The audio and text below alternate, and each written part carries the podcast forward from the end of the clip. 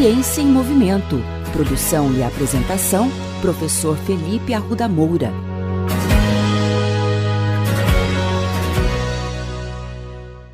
Com a chegada da pandemia da Covid-19, diversas instituições têm alertado em relação ao aumento do sedentarismo na sociedade. Aliás, isso foi tema do primeiro episódio da segunda temporada da coluna Ciência em Movimento. Grande parte do sedentarismo está associado ao tempo que as pessoas passam em frente às telas de computador, televisão e até mesmo, no caso das crianças, dos videogames. No entanto, de vilão, os videogames parecem ser uma solução para o momento que nós estamos vivendo. São os chamados exergames, os videogames que associam exercício aos jogos. Para falar sobre isso, eu vou chamar a professora Catiana Possamay Romanzini, doutora e pesquisadora nesta área e que vai nos falar sobre os exergames e o que a ciência diz sobre eles. Será que eles têm efeitos positivos?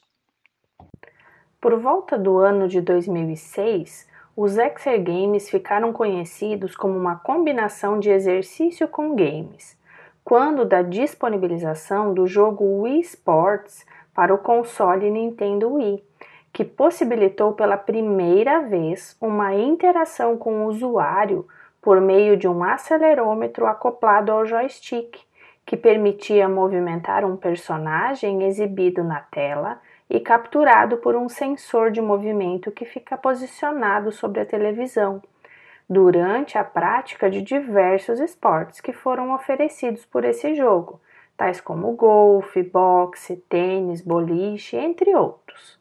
Os equipamentos mais recentes disponíveis no mercado nesta categoria de Games são os consoles da Xbox 360 e Xbox One, que inclusive dispensam o uso do joystick, sendo o corpo do jogador captado por uma barra de sensor de movimento mais moderna chamada Kinect. Dois autores internacionais, no ano de 2010, fizeram a proposição de redefinição do conceito de exergames para uma combinação de esforço e videogames que incluam atividades de força muscular, equilíbrio e flexibilidade. E definiram exergaming como jogar exergames como forma de promover a atividade física. Um recente estudo, conduzido por pesquisadores da Universidade de Goiás, mas publicado internacionalmente no periódico Games for Health Journal no ano de 2020, destacaram o uso dos exergames como estratégias de enfrentamento para transtornos de ansiedade durante o período de quarentena do coronavírus. Os autores indicaram que estudos prévios com exergames já evidenciaram que intervenções com o uso desses videogames foram capazes de aumentar os níveis de atividade física, a performance de atividades diárias, a frequência cardíaca, o consumo de oxigênio, o gasto de energia em várias populações, bem como melhorias na composição corporal de crianças e no equilíbrio postural e funções cognitivas em idosos. E ainda que, especialmente neste período de quarentena por ocasião do coronavírus, onde as pessoas estão ficando mais tempo dentro de suas casas, os exergames podem se tornar um meio atrativo e divertido para combater a ansiedade e melhorar a autoimagem. E além disso, podem auxiliar na diminuição das barreiras para a prática de alguma atividade física, inclusive compartilhando esses momentos com os familiares. Com essa primeira fala da professora Catiana, outras perguntas aparecem. Será que somente os exergames bastam? O que mais pode ser feito para revertermos o sedentarismo infantil? Em um estudo conduzido por uma orientanda minha de graduação do curso de Educação Física Bacharelado da UEL no ano de 2013, verificamos por meio de uma intervenção com jogos de dança do console Nintendo Wii, aplicado para crianças de 6 a 9 anos de idade, que 40 minutos de utilização do videogame ativo, dividido em duas sessões de 20 minutos, foram suficientes para promover níveis de atividade física que variaram de leve a vigorosa intensidade.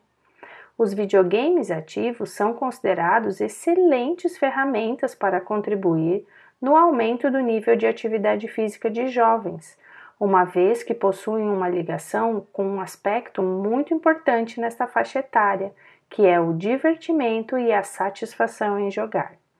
Foi este também o achado de um outro estudo conduzido por uma outra orientanda minha no ano de 2014, que constatou em uma amostra de 120 crianças e adolescentes de 6 a 13 anos da cidade de Londrina, que indicou que 59,2% dos rapazes e 40,8% das moças faziam uso de videogames ativos e que ele oferecia elevada satisfação aos participantes.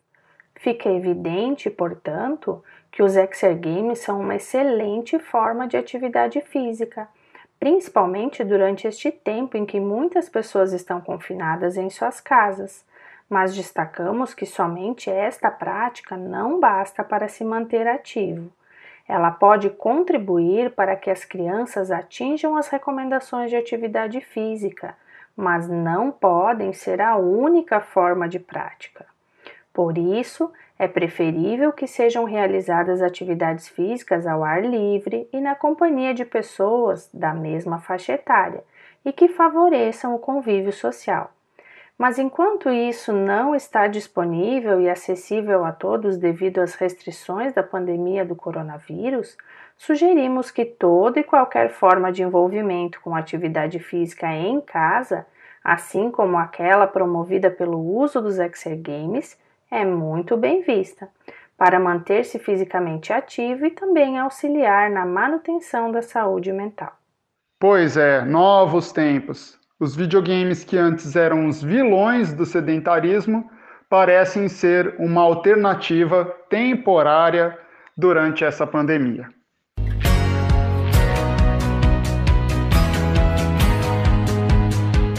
Ciência em Movimento.